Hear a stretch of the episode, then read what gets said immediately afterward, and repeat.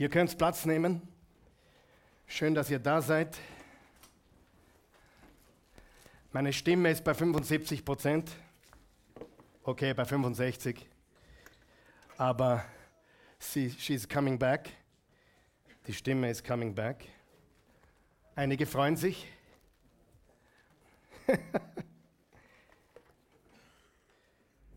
gut. Geht's euch gut? Ihr seid so begeistert heute. Fördert euch was? Das ist irgendwie schief heute, aber es macht nichts. Dafür wird meine Botschaft umso gerader. Ja, okay. Gut, wir befinden uns in einer Serie von Botschaften, die lautet von Hoffnung überrascht. Und ich bin so stolz und auch so begeistert und so dankbar, Uh, unser zweites Team ist gerade am Donnerstagabend aus Antakya zurückgekommen. Und uh, es ist so gewaltig, was wir da beitragen dürfen. Wir haben ein paar Fotos vorbereitet, die wir euch zeigen möchten. Ähm, wir haben einige Menschen jetzt mittlerweile, ich glaube, es sind acht oder neun Personen insgesamt, die mitgeholfen haben. Wir haben da einige Fotos mitgebracht aus Antakya. Antakya ist an der syrischen Grenze, also ungefähr 20, 30 Kilometer von dort. Die Oase Church hat bis jetzt, wie gesagt, acht Personen hingeschickt, um jeweils zehn Tage zu helfen. Wir haben über, nicht über, knapp 30.000 Euro gesammelt hier vor Ort und von unserer Online-Community. Und äh, mittlerweile haben wir auch Container dort, wo Menschen wohnen dürfen und eingezogen sind, wo wo Stockbetten drinnen sind, eine Dusche drinnen ist und so weiter. Äh, das sind einige Bilder, wie es jetzt dort ausschaut. Vieles wird bereits aufgeräumt, äh, aber es ist gewaltig, was wir dort tun dürfen. Und ja, danke für eure Unterstützung und mir, mir liegt nichts näher am Herzen, als dass wir beginnen, dass wir begonnen haben, hier in dieser Gemeinde, in dieser Kirche, in dieser Church, nicht nur von der Hoffnung zu reden, sondern sie auch zu bringen. Ich glaube, dass das ganz, ganz wichtig ist, dass wir eine Botschaft haben, die man sehen kann. Und diese Hoffnungsbotschaft tragen wir dorthin. Wenn du mitkommen willst als Hoffnungsagent, mir gefällt das, ich habe vor ein paar Tagen zu jemandem gesagt, wir haben lauter Hoffnungsagenten hier, sagt, das gefällt mir, Hoffnungsagent. Darf ich auch ein Hoffnungsagent werden? Ja, kannst du auch werden. Du kannst gehen oder geben. Das ist nur ein Buchstabe Unterschied. Gehen oder geben. Und äh, wenn du äh, nicht geben kannst, dann kannst du gehen. Also immer zehn Tage. Die nächste Reise findet statt, ähm, glaube ich, am, vom 17. bis 27. Juli. Und wir nehmen dich gerne mit, wenn du bereit bist, Hand anzulegen, zu arbeiten, den Menschen dort Hoffnung zu bringen. Und ich verspreche dir eines. Äh, ich verspreche dir eines. Ich glaube, der Alexander kann das sagen. Alexander, Monika, die Mama war auch mit. Würdet ihr kurz aufstehen, bitte, Alexander, Monika?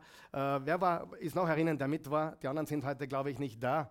Aber da Mama und, und Sohnemann waren mit. Hat sich euer Leben schlagartig verändert? Absolut, ja. Und ich kann dir nur sagen, danke.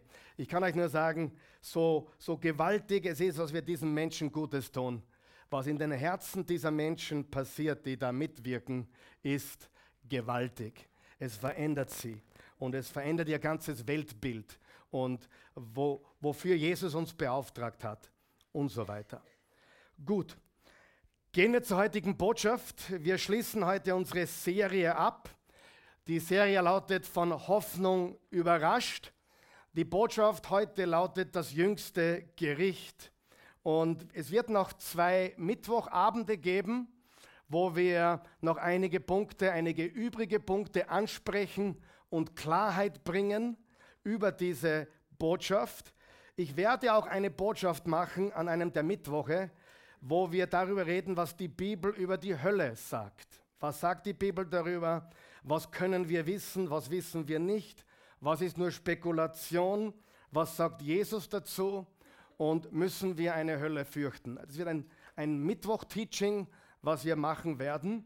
Und wir werden auch ein ganzes Mittwoch-Teaching machen über Matthäus 24, wo wir das gesamte Kapitel Vers für Vers durchgehen und äh, noch ein wenig Klarheit bringen zum Thema vom letzten Mittwoch, wo wir über die Entrückung gesprochen haben. Worüber haben wir bis jetzt gesprochen? Warum geht es in dieser Serie? Liebe Freunde, es geht um das Evangelium. Und das Evangelium ist eine gute Nachricht. Wer weiß, dass das stimmt? Eine gute Nachricht. Und das Evangelium, und wir sagen das fast jeden Sonntag, ist zusammengefasst in einem Satz, den Jesus gesagt hat, im Johannesevangelium niedergeschrieben, so sehr hat Gott die Welt geliebt. Sag einmal geliebt. Geliebt. Nicht gehasst. Gott hasst diese Welt nicht. Gott liebt diese Welt. Jedoch, wenn man sich mit manchen Christen unterhaltet, kommt man oder bekommt man fast den Eindruck, Gott hätte gesagt, so, so sehr hat Gott die Welt gehasst, dass er einen einzigen Sohn getötet hat. Nein, so steht es nicht. So sehr hat Gott die Welt geliebt, dass er einen einzigen Sohn gab, nicht getötet hat, gab, damit jeder, der an ihn glaubt, nicht verloren geht, sondern ewiges Leben hat. Ist das eine gute Nachricht, liebe Freunde? Eine sehr gute Nachricht. Und das ist die Botschaft des Evangeliums, der guten Nachricht, der Frohbotschaft, die Botschaft der Hoffnung und die ultimative christliche, christliche Hoffnung für uns Menschen ist, dass das, was im Paradies begonnen hat, wo auch etwas schiefgelaufen ist, dass Jesus wiederkommt und alles ins Lot bringen wird. Bist du bereit für folgende Aussage? Jesus kommt wieder, aber nicht um zu zerstören, sondern um zu wiederherzustellen. Amen. Und dieses Bild, was viele leider haben in der Welt von uns Christen, dass wir glauben, wir, wir erzählen von einer Weltuntergangs-Apokalypse, ich kann es gar nicht mehr vertragen, ehrlich gesagt. Ich sage es ganz ehrlich. Der Gott, dem ich diene, ist ein guter Gott.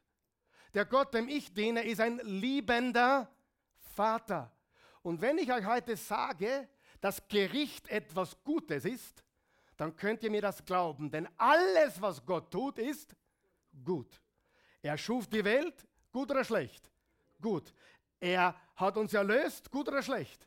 Gut. Er ist am Kreuz für uns gestorben, gut oder schlecht? Gut. Er ist auferstanden, gut oder schlecht? Er kommt wieder, gut oder schlecht? Er wird die Welt richten, gut oder schlecht? herrlich. Warum?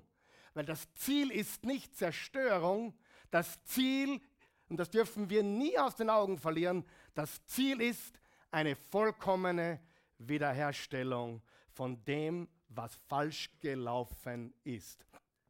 Nachdem Gott den Menschen geschaffen hat in seinem Bilde, ist etwas passiert. Wir nennen das den Sündenfall. Ich nenne es auch gerne die Rebellion. Und Gott hat gleich von Anfang an versprochen, alles wieder in Ordnung zu bringen, alles wieder ins Lot zu bringen. Beginnen wir mit dem ersten Vers, 1. Mose 3, Vers 15. Unmittelbar nachdem die ersten Menschen gesündigt haben, steht folgendes im Kapitel 3 des Genesis. Und ich will Feindschaft setzen zwischen dir und der Frau. Mit wem redet hier Gott? Er redet hier mit der Schlange. Und er sagt, ich werde Feindschaft setzen zwischen dir, der Schlange, und der Frau, zwischen deinem Samen, Samen ist ein biblisches Wort für Nachkommen, zwischen deinem Samen und ihrem Samen, also den Nachkommen des Teufels und den Nachkommen der Frau, und das ist der Messias, Jesus. Er wird dir den Kopf zertreten, Jesus hat ihm den Kopf zertreten, und du wirst ihn in die Ferse stechen. Ja? Der Teufel hat ihn verwundet, aber Jesus hat ihn besiegt. Sagen wir das gemeinsam. Der Teufel hat ihn verwundet, aber Jesus hat ihn besiegt. Und das ist so unendlich wichtig, dass wir bereits im ersten Kapitel der Bibel eine messianische Prophetie haben, eine Prophetie, die hindeutet auf den kommenden Erlöser und Retter und Messias der Welt, Jesus Christus. Und die meisten hören da auf und sagen, super, meine Sünden sind vergeben, ich habe neues Leben, meine Vergangenheit wird mir nicht mehr vorgehalten, es gibt keine Verdammnis mehr für die, die in Christus sind. Wunderbar, ich habe Vergebung, aber was sie leider nicht zu Ende denken ist und was noch viel besser ist, bereits im Alten Testament sieht man überall Gottes Plan für ein messianisches Reich. Was ist ein messianisches Reich? Das messianische Reich ist ein neues Königreich. Noch einmal, bereits im Alten Testament äh, sieht man überall Gottes Plan für ein messianisches Reich, ein neues Königreich mit einem neuen König und einem neuen Königsvolk. Und wer ist dieser König? Wer ist dieser Messias? Jesus. Und wer ist sein oder wer sind sein Königsvolk? Wir sind sein Königsvolk. Es hat mit Jesu ersten Kommen begonnen. Er will alles wiederherstellen und sein Reich komme wie im Himmel, so auf Erden. Und wenn du jetzt genau aufgepasst hast, selbst dieses Gebet zeigt uns auch die Richtung. Wie im Himmel, so auf Erden. Welche Richtung ist es? Vom Himmel auf die Erde. Was denken die meisten Christen? Und ich weiß, ich werde dann wieder beschuldigt, ich schimpfe über die Christen, aber die meisten Christen verstehen nicht, es geht nicht darum, dass wir von hier weggehen, sondern dass sein Reich hierher kommt. Lies die Bibel. Das Ziel ist ein neuer Himmel und eine neue Erde, nicht endlich sind wir von hier weg im Himmel und nie wieder da. Falscher Gedanke. Wie im Himmel, so auf Erden. Gottes Reich wird sein ein neuer Himmel und eine neue Erde. Und das sehen wir bereits im Alten Testament. Im Psalm 2 wird bereits der messianische König und Herrscher angekündigt. Und dann Jesaja, eines meiner Lieblingsbücher in der ganzen Bibel, vielleicht sogar im Alten Testament mein allerliebstes Buch. Jesaja 43, Vers 19, seht, ich schaffe Neues, schon sprießt es, erkennt ihr es nicht? Ja, durch die Wüste lege ich einen Weg und Flüsse durch die Einöde. Ich möchte eines betonen, noch einmal, falls ich es noch nicht betont habe, ich bin extrem optimistisch. Und eigentlich bin ich kein Optimist und auch kein Pessimist. Eigentlich bin ich noch viel höher darüber, ein absoluter Mensch voller absoluter Hoffnung. Ja, und das sollte uns Christen auszeichnen. Eine Hoffnung, die diese Welt nicht hat. Jesaja 65, Vers 17 bis 19. Denn seht, ich schaffe einen neuen Himmel und eine neue Erde. Nicht vergessen, Jesaja hat das geschrieben 700 Jahre bevor Jesus überhaupt gekommen ist, hat er bereits die Richtung vorgegeben, eine neue Erde und ein neuer Himmel. Und dessen, was früher war, wird nicht mehr gedacht werden und, und man wird es nicht mehr bedenken. Vielmehr frohlockt und jubelt endlos über das, was ich schaffe. Denn seht, ich schaffe Jerusalem als Jubel und ihr Volk als Frohlocken und über Jerusalem werde ich jubeln und frohlocken werde ich über mein Volk. Und weinen und schreien wird in ihr nicht mehr zu hören sein. Kein Leid mehr, keine Träne. Ich habe meinen guten, äh, lieben Bruder, mit dem ich alle zwei, drei Tage telefoniere. Er wohnt in Amerika. Er ist auch ein Mann Gottes. Er ist kein Prediger, so wie ich, Gott sei Dank. Gott hat ihm das erspart. Aber er liebt Jesus von ganzem Herzen und wir haben darüber gesprochen. Und wir waren uns noch nie so einig wie bei diesem Thema. Ich habe ihn gefragt, was glaubst du? Wo geht die Reise hin? Die meisten Christen sagen, wir gehen einfach in den Himmel und da schweben wir irgendwie. Sagt er, nein, ganz und gar nicht. Wir werden im Prinzip genau so leben wie Jesus nach der Auferstehung. Denke mal drüber nach. Jesus ist der Prototyp, die Erstfrucht, wir sind die Ernte. So steht es geschrieben. Das heißt, wie war Jesus nach der Auferstehung? Hat er essen können? Na Gott sei Dank, wer liebt auch Essen, so wie ich. Er hat gegessen. Er hat mit ihnen gegessen. Haben sie ihn greifen können? Sie haben ihn gegriffen. Greift mich an, hat er gesagt. Aber auch irgendwie komisch, plötzlich war er wieder weg. Also gleich, aber doch ein bisschen anders. Und dann haben wir, sind wir zu dem Schluss gekommen, dass wir das noch lange diskutieren können. Genau wissen wir es nicht, wie es sein wird, aber es wird ziemlich ähnlich sein wie der physisch auferstandene Jesus. Und wenn du das verstehst, dass die Auferstehung Jesu nicht nur für dich und mich zur Vergebung unserer Sünden geschehen ist, sondern als Prototyp für dein Zukunftsleben und die Zukunft des ganzen Kosmos, dann bist du angekommen. Jesus ist der Prototyp für das, wo die Reise hingehen wird. Und wir reden immer so von Endzeit. Darf ich dir was sagen? Wir gehen auf kein Ende zu, wir gehen auf einen neuen Anfang zu. Ein neues Genesis. Wenn du mich jagen willst, red mit mir über die Endzeit. Ich rede lieber über ein neues Genesis, ein neuer Anfang, ein neuer Himmel, eine neue Erde. Ja, das Alte wird ein Ende finden, aber das Ziel ist nicht eine Zerstörung, sondern ein komplett neuer Anfang. Das müssen wir verstehen, liebe Freunde. Das ist das klare und unmissverständliche Ziel. Offenbarung 21, Vers 1.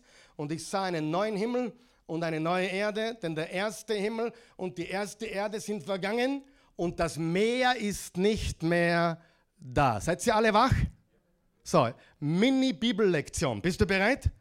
Jetzt erzähle ich euch was, dann wirst du die Bibel und vor allem die Offenbarung anders lesen wie je zuvor. Bist du bereit?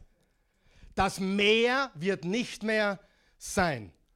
Bah, das wird aber traurig sein für alle, die gerade von Italien zurückkommen, vom Meer oder Gott von, keine Ahnung, einige waren auf den Malediven, habe ich mir sagen lassen, oder in, oder in, in, in Kroatien, Scheibenhonig, es wird kein Meer mehr geben im Himmel.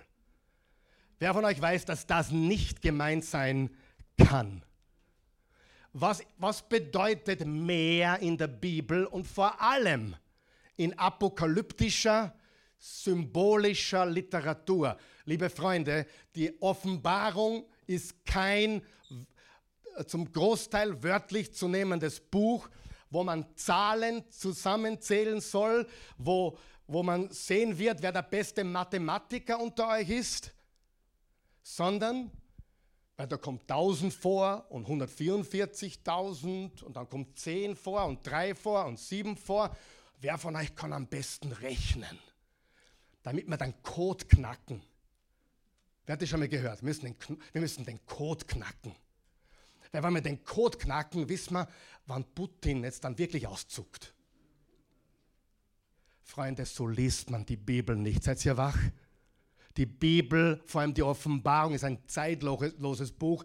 Die, die Zahlen sind durchgängig, symbolisch und metaphorisch. Tausend bedeutet eine ganz, ganz unendlich lange Zeit. Und sieben ist die Zahl der Erfüllung. Und drei ist die Zahl auch der Erfüllung, nämlich die Dreieinigkeit. Und zwölf sind die, alle Menschen im Alten Testament, die zwölf Stämme, und zwölf sind alle Gläubigen im Neuen Testament. Darum hast du 12.000 und 12.000 oder 12.000 mal 12.000. Ganz wichtig zu verstehen. Das Meer ist nicht der Strand in Jesolo. Das Meer ist nicht der Strand in Pula. Das Meer in der Bibel und das wusste jeder Mensch in der zweiten Tempelperiode. Die zweite Tempelperiode ist von 400 vor Christus bis 70 nach Christus, wo der Tempel dem Erdboden gleichgemacht wurde. Da, das ist die zweite Tempelperiode. Oder vereinfacht gesagt, für die Menschen im ersten Jahrhundert war ganz klar, das Meer symbolisiert lebensbedrohliche Mächte, den Ursprung des Bösen Ungeheuer wie den Drachen im Jesaja 27 oder ein Sinnbild des Totenreiches, Ezechiel 26 oder eine nicht mehr existierende äh, äh, Totenreich oder Böses. Das Meer wird auch zum Grab von Jona. So wie es jetzt vor ein paar Tagen zum Grab für fünf Männer geworden ist.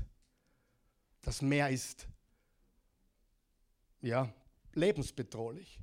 Und für die Menschen im ersten Jahrhundert war das Meer das Sinnbild für das Böse. Woher kam der Kaiser, das Tier, die Bestie? Aus dem Meer. Da ist nicht gemeint, er steigt aus der Adria heraus, sondern er, kommt aus den weltlichen Nationen. Sind wir noch wach? Das heißt, bitte, wenn du ab jetzt die Offenbarung liest, dann lies sie.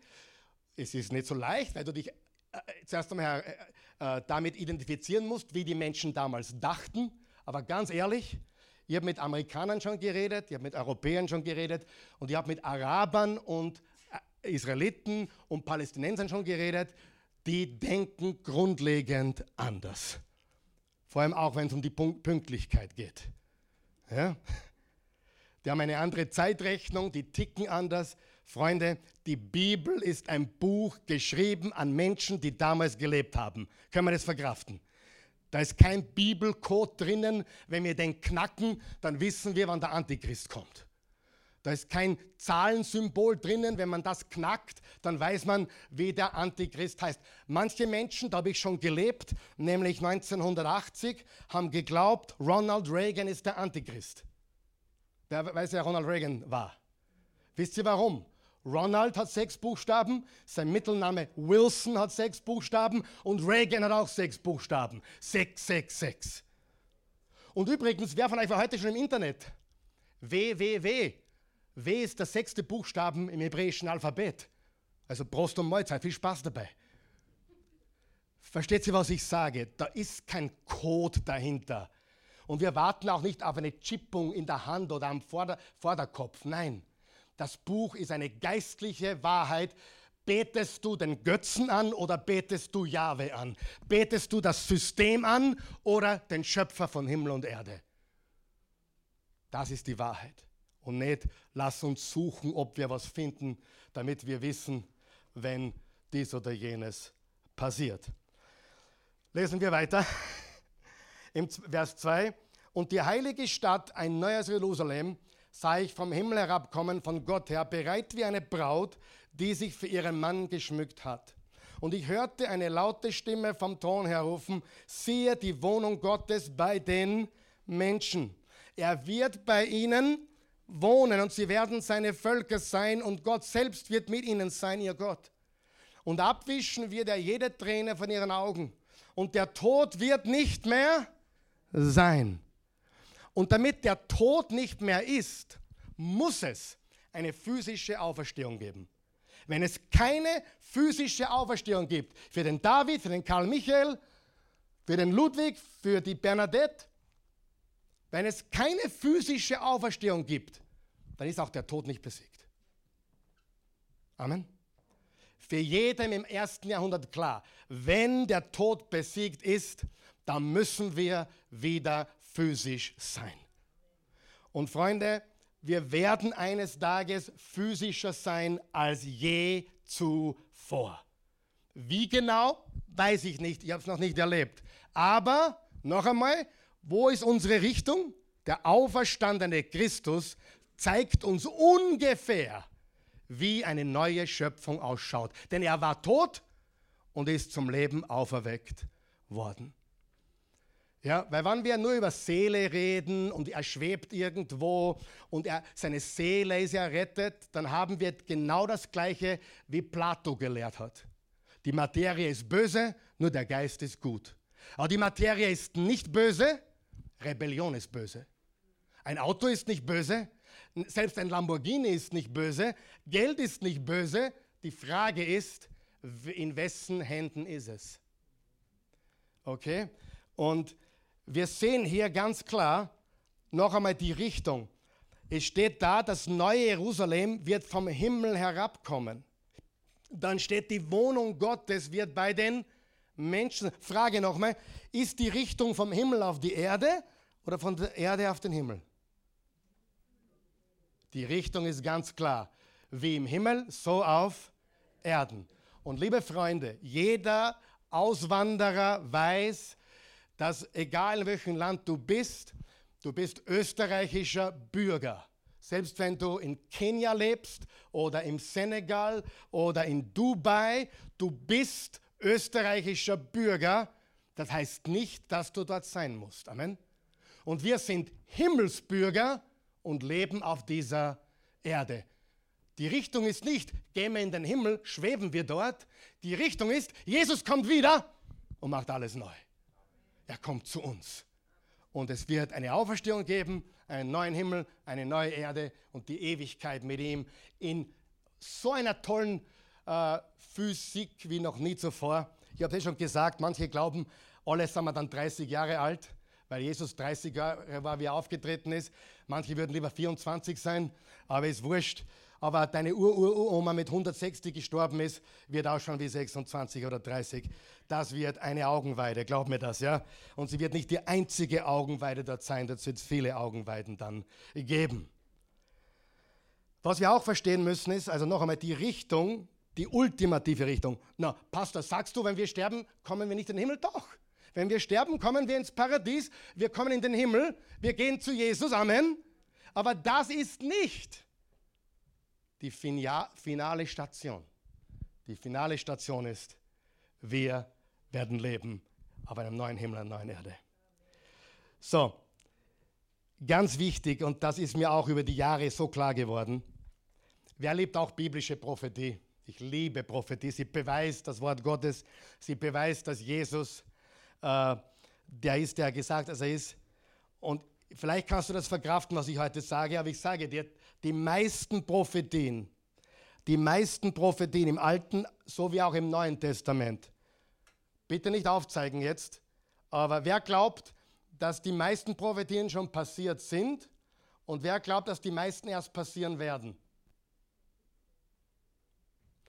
Die meisten Prophetien sind alle schon eingetroffen. Alle. Die Geburt Jesu, sein, sein perfektes Leben, sein Wirken, sein Tod, seine Grablegung, seine Auferstehung, seine Himmelfahrt. Psalm 68 zum Beispiel spricht von der Himmelfahrt des Messias. Alles, was über seine, oder vieles, was über seine Nachfolger gesagt wurde, seine Gemeinde, seine Kirche, alles bereits erfüllt. Worauf warten wir dann noch? Danke für die Frage. Worauf warten wir? Wer möchte es wissen? Drei Dinge. Erstens, Jesus kommt wieder. Richtig oder falsch? Richtig. Jesus kommt wieder. Darauf warten wir. Wir warten auf seine Wiederkunft. Alle Christen aller Zeiten glaubten das, obwohl sie sich, sich viele von ihnen nicht einig waren und vor allem heutzutage in vielen Details nicht einig sind. Jesus kommt wieder. Wenn Jesus wiederkommt, passiert das Zweite, nämlich die Auferstehung von den Toten. Die Auferstehung der Toten, das heißt die physische Auferstehung, die, die jetzt im Paradies warten, wie zum Beispiel der Bandit, der neben Jesus gekreuzigt wurde, werden auferweckt zu neuem Leben und in einem neuen Körper. Es wird eine physische Auferstehung und eine komplette Erneuerung des Kosmos geben. Jesus kommt wieder, darauf warten wir. Wir erwarten die Auferstehung der Toten und wir erwarten das finale Gericht oder das jüngste Gericht oder das letzte Gericht. Diese drei Dinge erwarten wir noch. Ich erwarte keinen Antichrist. Wisst ihr warum? Weil Johannes oder im ersten Johannes bereits gesagt, dreimal, es gibt viele Antichristen und sie sind schon da. Wer glaubt, dass der Antichrist mitten unter uns wütet jetzt? Und zwar nicht in einer physischen Person, nicht, ah, es muss der Donald Trump sein oder der Wladimir Putin oder der Zelensky oder wer auch immer. Manche haben sogar gesagt, der Karl Michael ist der Antichrist. Diese Theorie gibt es auch, ja. Aber ich sage euch, ich weiß nichts davon, auf jeden Fall. Oder, oder Kryptowährung ist der Antichrist oder Bankensystem. Faktum ist, Anti heißt gegen, oder? Und haben wir es mit einem Gegen Christus heute zu tun? Und ich sage euch ganz ehrlich, ich warte nicht, bis irgendjemand aufsteht und der dann der große Antichrist ist. Ich sehe das in der Bibel nicht. Ich sehe es nicht mehr. Aber es wird Menschen geben, die den Antichrist verkörpern. Es wird Dinge geben, die dem Antichrist maßgeschneidert sind. Aber liebe Leute, der Antichrist ist da, seit es den echten Christus gibt. Gegenspieler. Hitler war ein Antichrist. Ja oder nein? Nur ein Beispiel. Viele andere. Ich glaube, dass, wie heißt der nordkoreanische Machthaber? Kim Jong-jung, irgendwie? Ja, ein Antichrist. Amen? Ein Antichrist. Ein Gegner, wenn du wüsstest, was dort passiert, würdest du sagen, ja, das Antichristlicher geht es nicht mehr. Also, ich warte auf das Kommen Jesu, ich warte auf die Auferstehung der Toten und ich warte auf ein finales Gericht. Und diese drei Dinge müssen noch passieren. Und ich würde sagen, fast alles andere ist bereits passiert. Die Bibel ist fast 2000 Jahre alt und hat sich zum Großteil bereits erfüllt. Und auf was wir noch warten, ist das Kommen Jesu, die Auferstehung der Toten und das finale Gericht. Und wie ich am Mittwoch gesagt habe, dieses ganze System oder Konzept von ein Überrest wird gerettet werden, ist ein alttestamentliches Konzept. Das Konzept des Neuen Testaments ist, es gab noch nie so viele Christen wie heute und das Reich Gottes wächst. Ich erwarte, bis Jesus wiederkommt, eine wachsende Gemeinde, keine schrumpfende und keine sterbende und nicht, oh, aber was der, es sind ja nur drei Prozent der Christen wirklich echte Christen. Wer, ist denn da, wer urteilt denn so?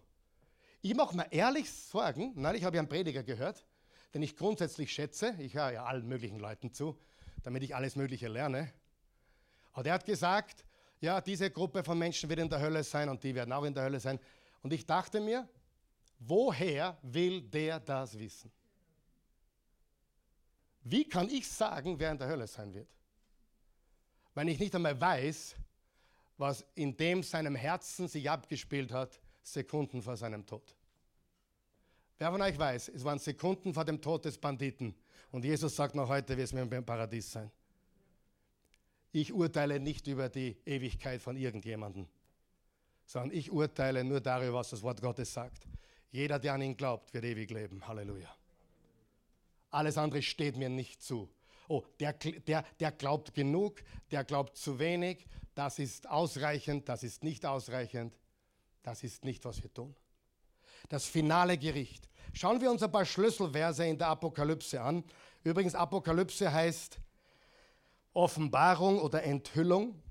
Und hier in Offenbarung Kapitel 1 steht im Vers 1, seid ihr dort? Offenbarung Jesu Christi. Haben wir die drei Worte gecheckt? Wie beginnt die Offenbarung?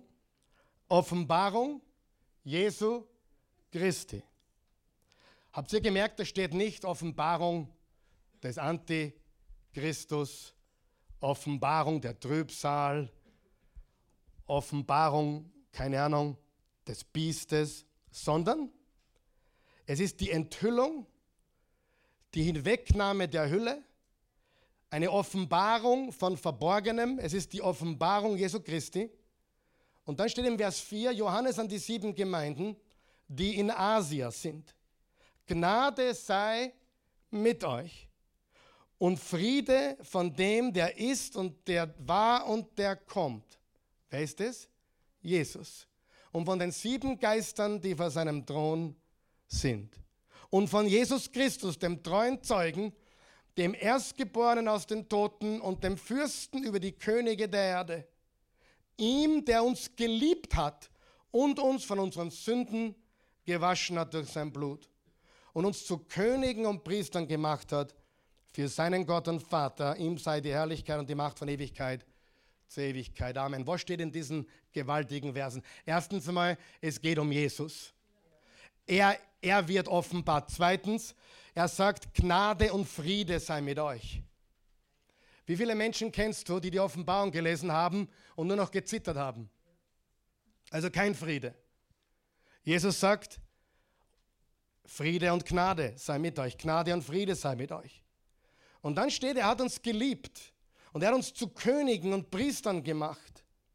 Was ist ein Priester? Ein Priester ist jemand, der Zugang zu Gott hat. Deswegen musst du in manchen Glaubenssystemen zu einem Priester gehen, unter Anführungszeichen, damit der für dich zu Gott geht. Aber das Neue Testament lehrt was ganz was anderes. Es lehrt nämlich, wir sind Priester. Das bedeutet, wir brauchen keine komische Mütze aufsetzen oder komisches Gewand, sondern wir können direkt zum Thron der Gnade gehen. Zu jeder Zeit. Hebräer 4, Vers 16. Lasst uns voller Zuversicht zum Thron der Gnade treten.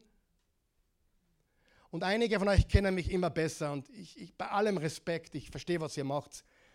Auch heute wieder, letzten Sonntag, Pastor, grüß dich, Pastor, mit allem Respekt begrüße ich dich. Ihr braucht es nicht. Ich bin ein ganz normaler Jesus-Nachfolger. Ich habe nicht, weißt du, dass ich nicht mehr Zugang zu Gott habe wie du? Um nichts. Um nichts. Oh, der Pastor muss mich taufen. Ich, ich taufe dich heute gern. Aber weißt du was, dass jeder Christ dich taufen kann? Oh, ich will im Jordan getauft werden. Come on. Gehen wir in die eure Donau, ist schöner. Oder in der Badewanne. Versteht ihr, was ich sage? Es hat null Bedeutung, weil weder das Wasser, wo es ist, einen Unterschied macht, noch macht es einen Unterschied, ob der Pastor ist oder Krankenschwester und Hauptsache wir glauben an Jesus, oder? Bei allem Respekt, Pastor, bete für mich. Ja, aber das kann die Tante Mitzi genauso. Und der Josef und die Susi und alle können das. Ja. Daniel kann es, jeder kann es. Warum? Weil es keinen Unterschied gibt. Jesus hört mich nicht besser wie dich. Er ist nicht derisch, wenn du ihn anrufst. Amen bei allem Respekt, ich, ich, ich freue mich natürlich, wenn Pastor Karl Michael danke und bete für mich. Ich freue mich ehrlich, es ist okay. Aber ehrlich, das geht bei mir da eine und da, das darf ich nicht einmal an mich ranlassen, weil ich ganz genau weiß, wenn du meine Sünden kennen würdest, Gott sei Dank ist Jesus mein Richter. Amen. Versteht ihr, was ich sage? Jeder Jesus-Nachfolger ist ein Priester. Jeder Jesus-Nachfolger ist ein Königskind nicht mehr und nicht weniger. Im Kapitel 5 geht es weiter. Wir müssen uns das anschauen, es ist wunderbar. Da steht folgendes. Und einer von den Ältesten spricht zu mir, weine nicht. Hey, das ist eine coole Botschaft, oder? Weine was? Weine was? Nicht. Sollen wir weinen? Wir können Freudentränen weinen, aber weinen wir aus Trauer? Nein, wenn Jesus kommt nicht. Pass auf. Siehe, es hat überwunden der Löwe aus dem Stamm Juda. Die Wurzel Davids, um das Buch zu öffnen und seine sieben Siegel zu brechen. Jetzt passt bitte sehr gut auf. Und ich sah und siehe in der Mitte des Thrones und der vier lebendigen Wesen und inmitten der Ältesten stand ein Lamm, wie geschlachtet. Es hatte sieben Hörner und sieben Augen, welche die sieben Geister Gottes sind die ausgesandt sind über die ganze Erde. Kein Wort wurde gesagt über Antichrist oder Trübsal. Bis jetzt sind wir immer noch bei Jesus und bei dem Löwen aus dem Stamm Juda und vom Lamm Gottes. Übrigens, der Löwe und das Lamm ist dieselbe Person. Ist euch das aufgefallen? Ist dieselbe Person. Und wenn du genau hingeschaut hast, den Löwen hat er nie gesehen. Er hat nur gehört, es gibt einen Löwen aus dem Stamm Juda. Und dann drehte ich mich um und ich sah ein Lamm wie geschlachtet. Den Löwen hat er nie gesehen. Karl Michael, was willst du uns sagen heute? Der Jesus, der wiederkommt, ist derselbe Jesus, der schon gekommen ist. Wer glaubt, dass der erste Jesu voller Liebe war? Wer glaubt das? Bitte, um Himmels Willen. War Jesus beim ersten Kommen voller Liebe? Und jetzt beim zweiten Kommen ist er voller Zorn und Hass? Come on! Never. Er kommt, um das zu erfüllen, was er begonnen hat. Und jeder, dem schon Unrecht getan wurde, freut sich, wenn gerechtes Gericht gesprochen wird, oder? Wir freuen uns über die Wahrheit. Selbstverständlich wird es für Menschen, die nicht umkehren wollen, die nicht äh, gerecht sein wollen, die nicht Jesus nachfolgen wollen, selbstverständlich wird es für die unangenehm werden. Amen. Aber das Ziel ist, dass Jesus wiederkommt und alles neu macht. Der Löwe und das Lamm ist dieselbe Person. Und wenn man sich das so anschaut, was man da so liest, vor allem in den Social Medien, die ganzen Postings, er kam als Lamm, aber er kommt als brüllender Löwe wieder. Freunde, es ist derselbe Jesus, der kommt. Er war auch beim ersten Kommen der Löwe. Nur er legte sein Leben nieder für dich und mich. Du darfst nicht vergessen, was hat er gesagt? Ich könnte in jedem Moment Legionen von Engeln rufen. Jesus war nicht verlegen. Er hat, ihm hat keine Kraft gefehlt. Er hat sein Leben für uns niedergelegt als Lamm Gottes. Vers 7, und es kam und nahm das Buch aus der Rechten dessen, der auf dem Thron saß. Und als es das Buch nahm, fielen die vier lebendigen Wesen und die vier Ältesten vor dem Lamm nieder. Und sie hatten jeder eine Harfe und eine goldene Schale voll Räucherwerk. Das sind die Gebete der Heiligen. Das bist du und ich, unsere Gebete. Und sie sangen ein neues Lied, in dem sie sprachen, du bist würdig, das Buch zu nehmen und seine Segel zu öffnen, denn du bist geschlachtet worden und hast uns für Gott erkauft mit deinem Blut aus allen Stämmen und Sprachen und Völkern und Nationen und hast uns zu Königen und Priestern gemacht für unseren Gott. Und wir werden herrschen auf, wir werden herrschen auf, wir werden herrschen auf, im Himmel. Wir werden herrschen auf Erden. Dein Wille geschehe wie im Himmel, so auf Erden. Was ist die Richtung? Erde. Wir werden herrschen für immer. Neuer Himmel, neue Erde. Und ich sah und ich hörte eine Stimme von vielen Engeln rings um den Thron und um die lebendigen Wesen und die Ältesten und ihre Zahl war 10.000 mal 10.000 und 1.000 mal 1.000. Stopp! Stopp! Das ist so gut. Das ist so gut. Ich habe den Taschenrechner genommen zum ersten Mal. Weil das hat mich wirklich interessiert. 10.000 mal 10.000 ist 100 Millionen. Aber noch nicht genug davon. Und 1000 mal 1000. Also laut der Rechnung sind da zu diesem Zeitpunkt bereits 100 Millionen Gerechte vor dem Thron Gottes. Wenn ich manchen zuhöre, dass nur ganz wenige gerettet werden und dass, keine Ahnung, die kommen eh alle in die Hölle und die Welt ist so böse, dann bitte da mal, da mal zusammenrechnen. 10.000 mal 10.000, das sind Minimum 100 Millionen. Aber es sind noch viel mehr, wie wir in anderen Teilen der, der Schrift lernen. Es ist eine unzählige Schar von Menschen, so steht es im Kapitel 4 von Offenbarung. Liebe Freunde, alle, die noch immer ein Problem haben, dass Gott mehr Menschen rettet, als du glaubst, freu dich, okay? Wer freut sich darüber? Ja?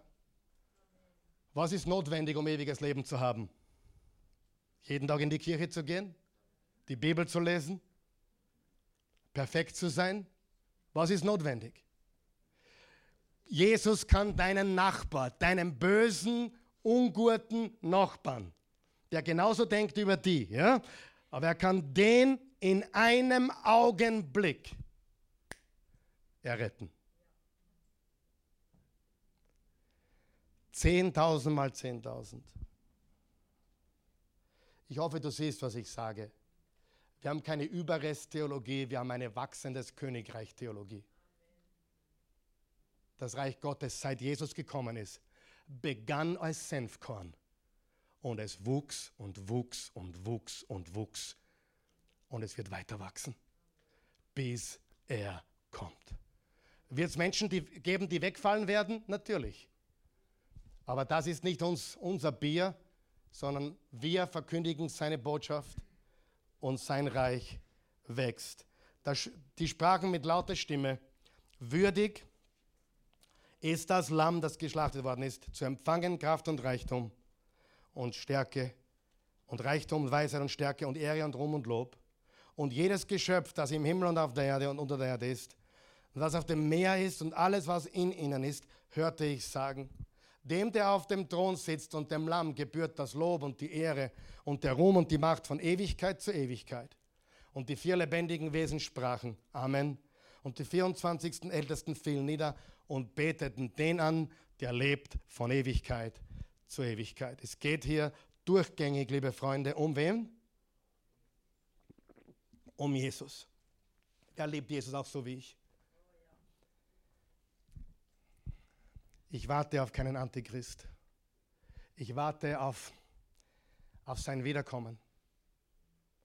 Und für die, die an einen, einen Mann glauben, der Antichrist sein wird, ihr seid meine christlichen Brüder, ist überhaupt kein Thema. Es ist kein Thema, wo man streitet. Aber wir schauen alle auf den, der kommt, und das ist Jesus. Mein Anliegen, ich hoffe, das spürt ihr, mein Anliegen ist, dass wir mehr auf Jesus schauen als auf das Böse. Amen dass wir mehr auf Jesus schauen als auf den Antichrist. Das ist mein Anliegen. Wie du das genau glaubst, ist mir ehrlich gesagt eh wurscht. Aber mir ist wichtig, dass wir aufhören, diese Weltuntergang und alles ist so schlecht und alles ist so böse, sondern dass wir hinkommen zu einem Punkt, wo wir sagen, jeder ist der Gnade Gottes nahe und jeder ist ein Kandidat für die Gnade Gottes. Gehen wir zur Offenbarung 19. Ich mache ein bisschen einen Durchgang durch die Offenbarung heute, Vers 11. Und ich sah den Himmel geöffnet und siehe ein weißes Pferd. Und der darauf saß, heißt der Treue und der Wahrhaftige. Wer ist es? Jesus. Und in der Gerechtigkeit richtet und kämpft er. Im Kapitel 6, Vers 1 und 2 haben wir auch ein weißes Pferd. Und das ist das weiße Pferd der Verführung. Wer weiß, dass die Täuschung dem Echten immer sehr ähnlich schaut. Das heißt, im Kapitel 6 haben wir ein weißes Pferd. Das ist Verführung, ein rotes Pferd, das ist Krieg, ein schwarzes Pferd, das ist Armut und ein leichenfahles Pferd, das ist der Tod. Das regiert heute. Verführung, Krieg, Armut und Tod.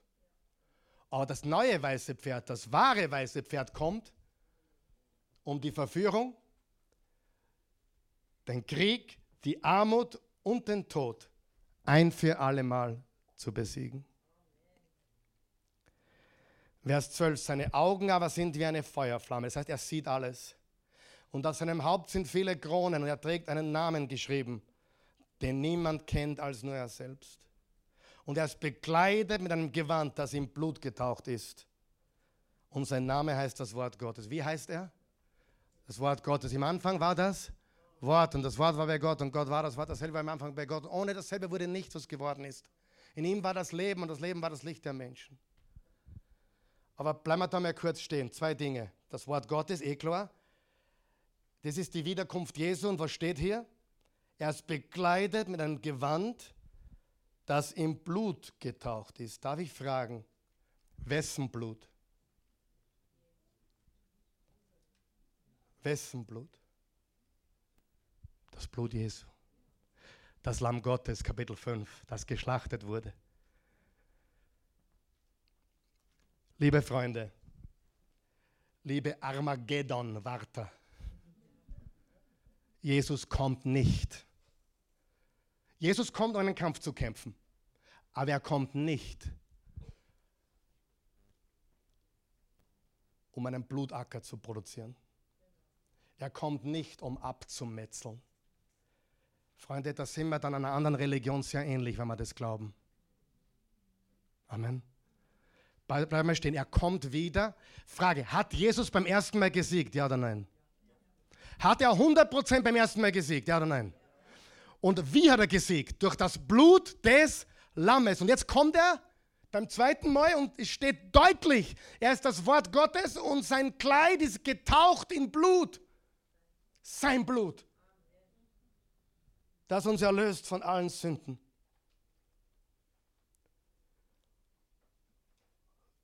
Ist das klar?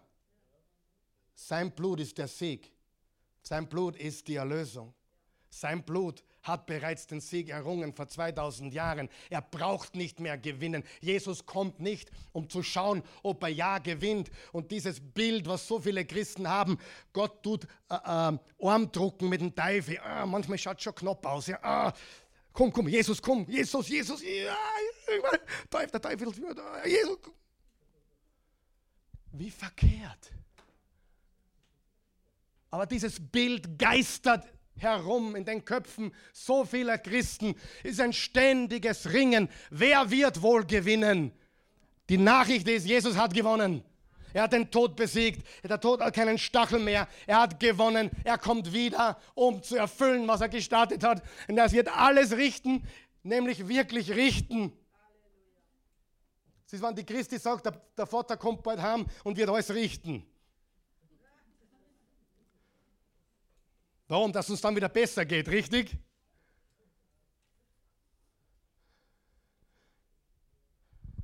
Ist es angenehm für die Ungläubigen? Ist es angenehm für die Ungehorsamen? Natürlich nicht. Ist es gute Nachricht für die, die ihn erwarten? Absolut. Ist es sogar gute Nachricht für die, die bereit sind, umzukehren? Natürlich. Gericht ist eine gute Nachricht. Vers 14. Und die Heere im Himmel folgten ihm nach. Huh, da sitzt sie drauf und du mit mir, oder? Wir sitzen da auf diesen Pferden. Wer freut sich auch schon? Die Heere im Himmel. Wir, wir, wir treffen ihn in den Wolken und kommen gleich wieder mit ihm. Das werde ich am Mittwoch noch ein bisschen ausführen. Für die, die Angst haben, der Karl Michael glaubt an Goko-Entrückung, jetzt hast du gerade gehört, ich glaube doch an eine. Wir gehen hinauf und kommen gleich wieder. Sind wir noch wach? Also bitte nicht mit Steinen werfen, ja? Aber die Entrückung ist nicht weg vom Himmel, sondern wir treffen ihn und kommen mit ihm. Nicht wir sind weg, damit wir ja nichts mehr Böses erleben. Nein. Und die Heere im Himmel folgten ihm nach. Also bitte erzählt es weiter, der Karl Michael glaubt doch an eine Entrückung. Bitte. Aber zeige Ihnen die Predigt vom letzten Mittwoch und vom kommenden Mittwoch. Und die Heere im Himmel folgten ihm nach auf weißen Pferden und sie waren bekleidet mit weißer und leiner Leinwand. Das sind wir, wir sind reingewaschen durch das. Wo sind wir reingewaschen? Durch das Blut Jesu. Und jetzt kommt das ganz Wichtige, ich habe es unterstrichen, glaube ich, oder? Nämlich Vers 15, und aus seinem Mund geht ein scharfes Schwert hervor. Frage, was wissen wir von anderen Teilen der Heiligen Schrift? Was ist das Schwert des Geistes? Das Wort Gottes. Was kommt aus dem Mund Jesu? Was ist sein Schwert? Sein Wort. Also, wenn ich die Bibel richtig lese, kommt Jesus nicht mit einem Schwert in der Hand und schlagt alle dumm und dämlich, sondern er kommt mit dem Schwert aus seinem Munde und sein Wort und die Wahrheit siegt über Lüge und Finsternis. Ich kann als jemand, der die Liebe Gottes kennengelernt hat, nicht glauben, dass Jesus ein Blutbad anrichtet. Er kommt wieder mit einem Kleid getaucht in seinem Blut und mit dem Schwert aus seinem Munde und spricht nur ein Wort so ist meine Seele gesund. Das habe ich im Katholizismus gelernt. War auch nicht alles schlecht übrigens. Sprich nur ein Wort. So ist meine Seele gesund. Und ich glaube, Jesus spricht ein Wort, vielleicht ein zweites. Jede Lüge ist entlarvt. Jede Finsternis ist aufgedeckt. Übrigens, auch wenn Licht kommt, wie lange braucht die Finsternis, dass Fall ist?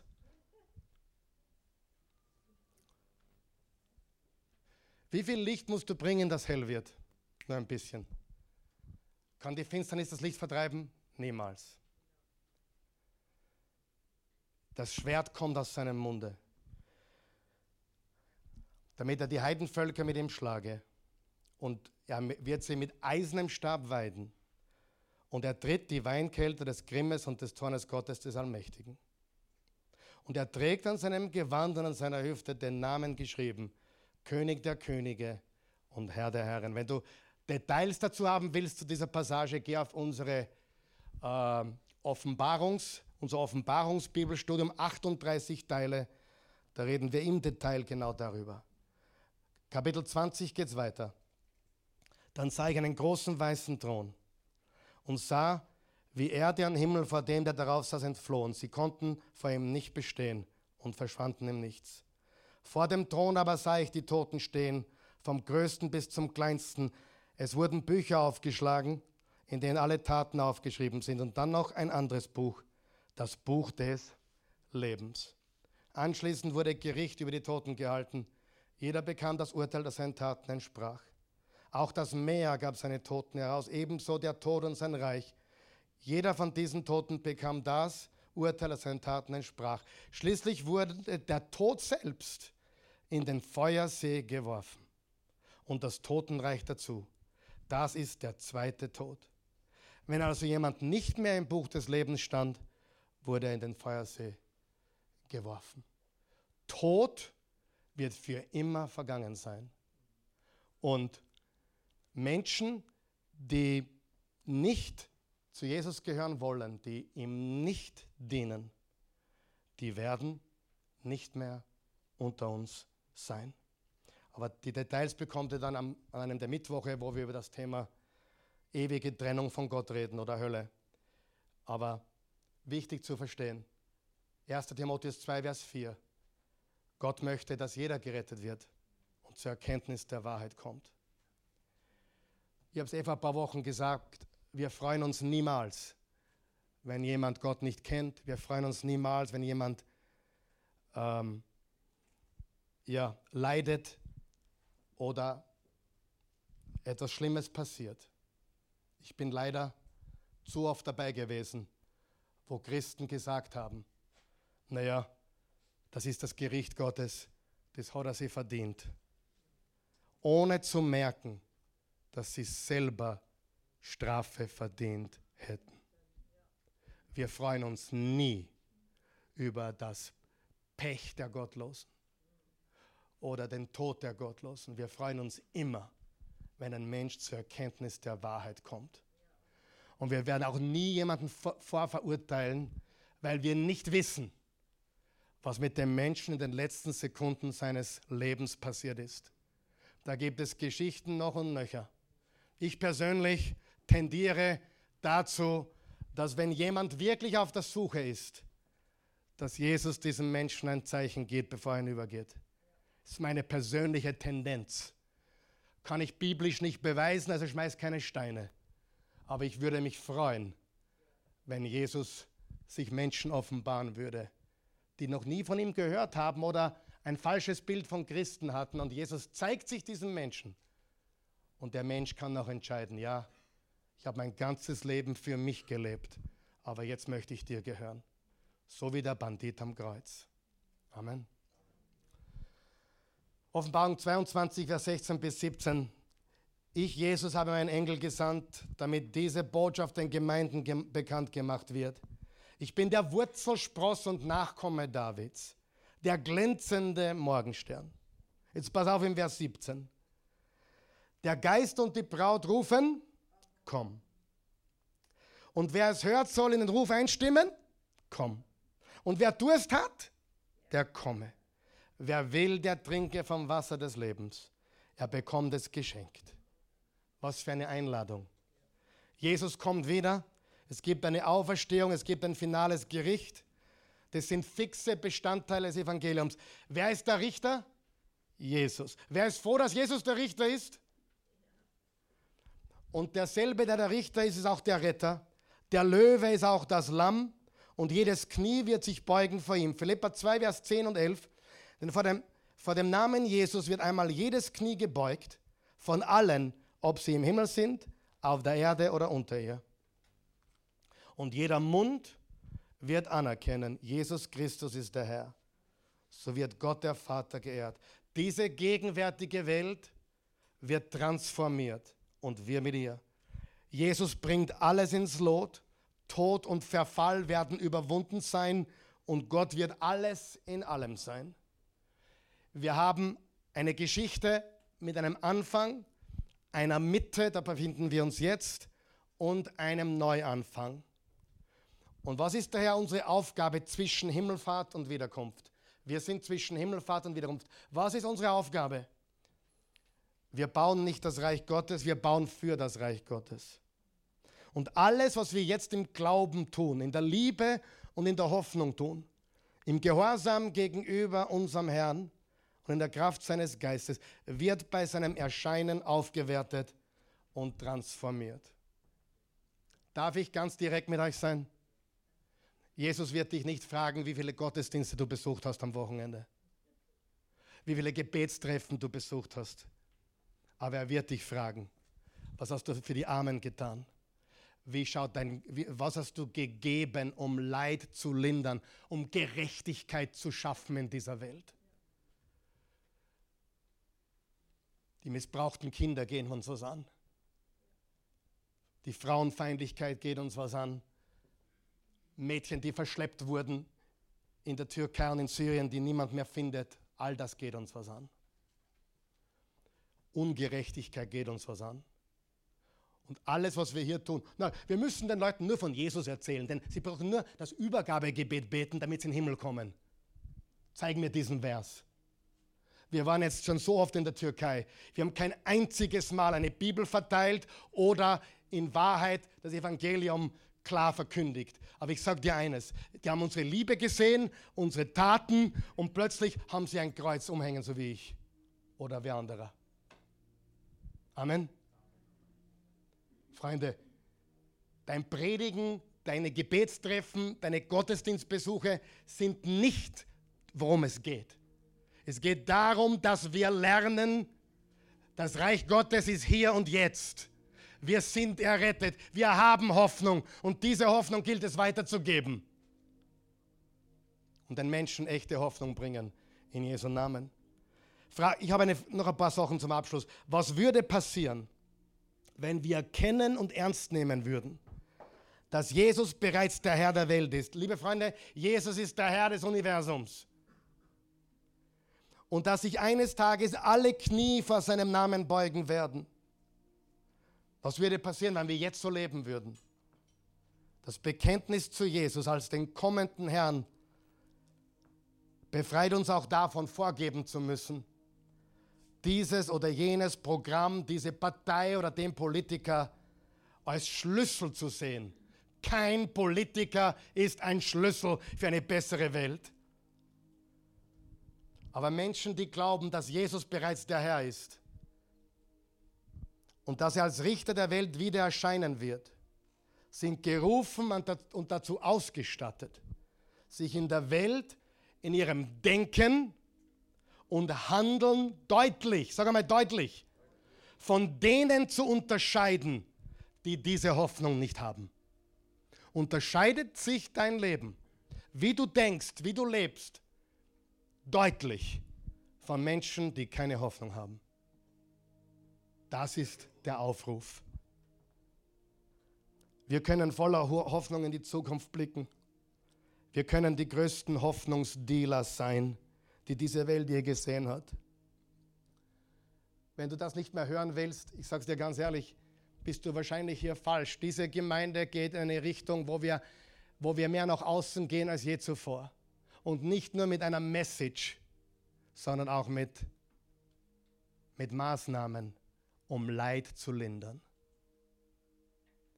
Weil im, in den Augen von Jesus und Paulus war eine Jesus-Community immer ein Ort der Hoffnung.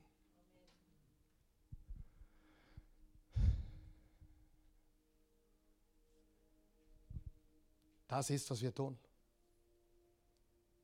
Wir gehen nicht durch die Gegend und sagen, wie viel wir alles besser wissen. Wir gehen nicht durch die Gegend und sagen den Menschen, wie schlecht alles ist. Wir bringen ihnen Hoffnung. Meine Zukunftsperspektive war noch nie so wie jetzt. Ich bin so dankbar für die letzten zehn Wochen. Meine Hoffnung ist gewachsen, weil wir erlöst sind, weil er wiederkommt, weil er Gericht halten wird und alles neu machen wird. Und für jemand, der bereit ist, ist das Gericht eine gute Nachricht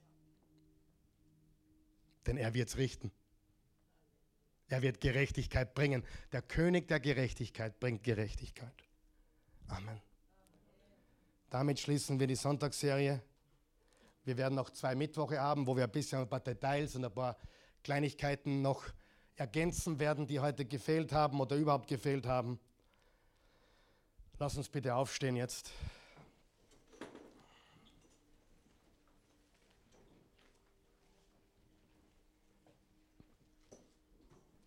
Sorry für die lange Predigt. Habt ihr es gelernt? Wer ist voller Hoffnung?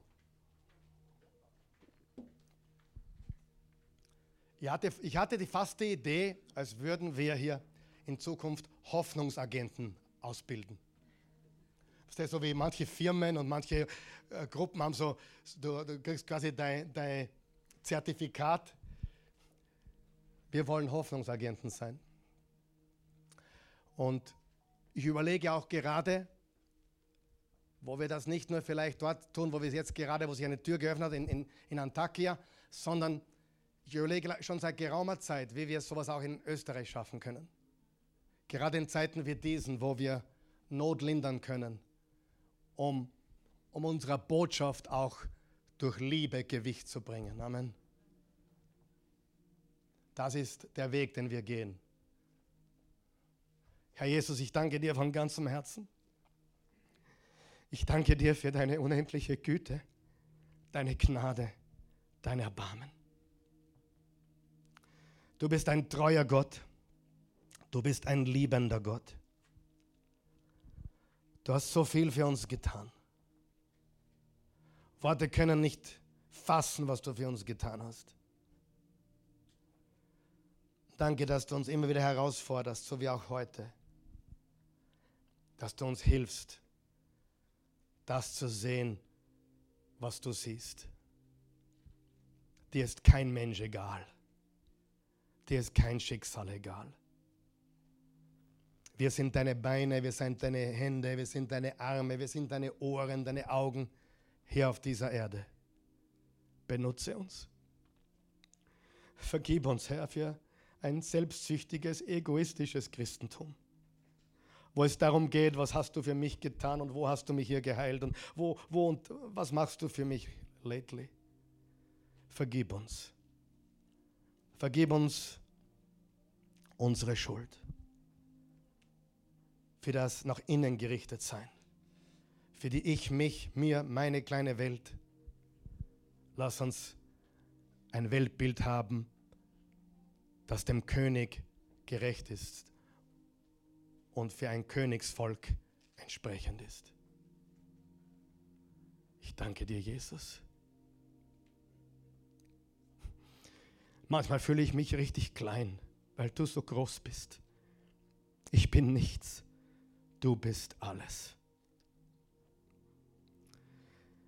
Ich bete nur, Vater, dass du uns verwendest.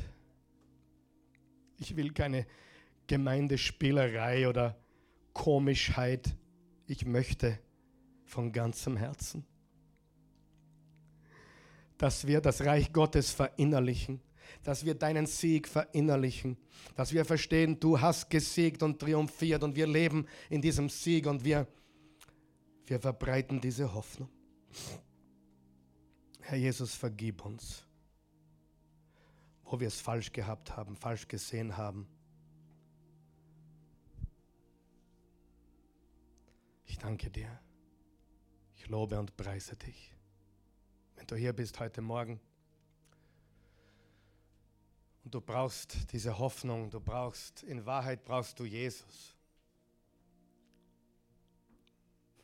Und vielleicht bist du da und sagst, ja, ich habe leider schon zu viele Christen kennengelernt und die haben mir, mir ist der Appetit vergangen. Ich verstehe dich.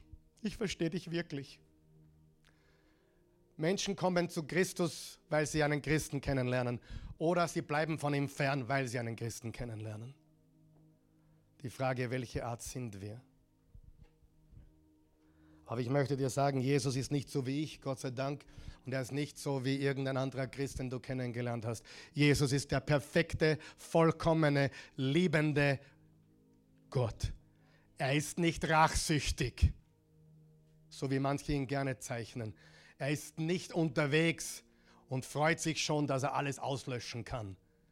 Nein, der Grund, warum er noch wartet auf seine Wiederkunft, ist, weil sein Reich wächst und weil Menschen umkehren und zu ihm kommen. Wenn du das möchtest, sag Jesus, mein Herr, verzeih mir, mach mich neu, ich will dir gehören. Ganz. Ich lege mein Leben in deine Hände. Ich empfange dein Leben. Ich glaube an deinen Tod am Kreuz und an deine Auferstehung. Du lebst. Danke für diese Hoffnung. In Jesu Namen. Amen. Liebe Freunde, die Zeit ist schon sehr weit fortgeschritten. Und wir wollen jetzt noch daran denken, was Jesus für uns getan hat. Am Kreuz hat er sein Blut für uns vergossen. Haben wir heute gelesen. Im Offenbarung 5, das Lamm Gottes geschlachtet. Im, ja, im Kapitel 19, er kam mit, dem, mit einem Kleid getaucht in, in dem Blut, in seinem Blut. Er ist das Lamm Gottes, das hinwegnimmt die Sünde der Welt. Ich lade jetzt jeden ein, der daran teilnehmen möchte, nach vorne zu kommen, sich zu bedienen. Hör mir gut zu. Wenn du weißt, dass du der Gnade Gottes alles verdankst, dann ist das dein Mal. Wenn du glaubst, du bist gut genug, bitte bleib stehen oder sitzen. Wir drehen das nämlich genau um. Ich kann mich noch erinnern, als meiner Mutter, die vor drei Jahren verstorben ist, zu Jesus gegangen ist, verboten wurde, leider in der katholischen Kirche, das Abendmahl zu nehmen, weil sie geschieden war. Und ich drehe das heute bewusst um. Wenn du geschieden bist und weißt, dass du Vergebung brauchst und dass es nur von Jesus abhängt, ist dieses Mal für dich. Das ist Gnade. Wenn du aber glaubst, na, ich bin eh ein guter Christ, bleib sitzen. Du bist selbstgerecht.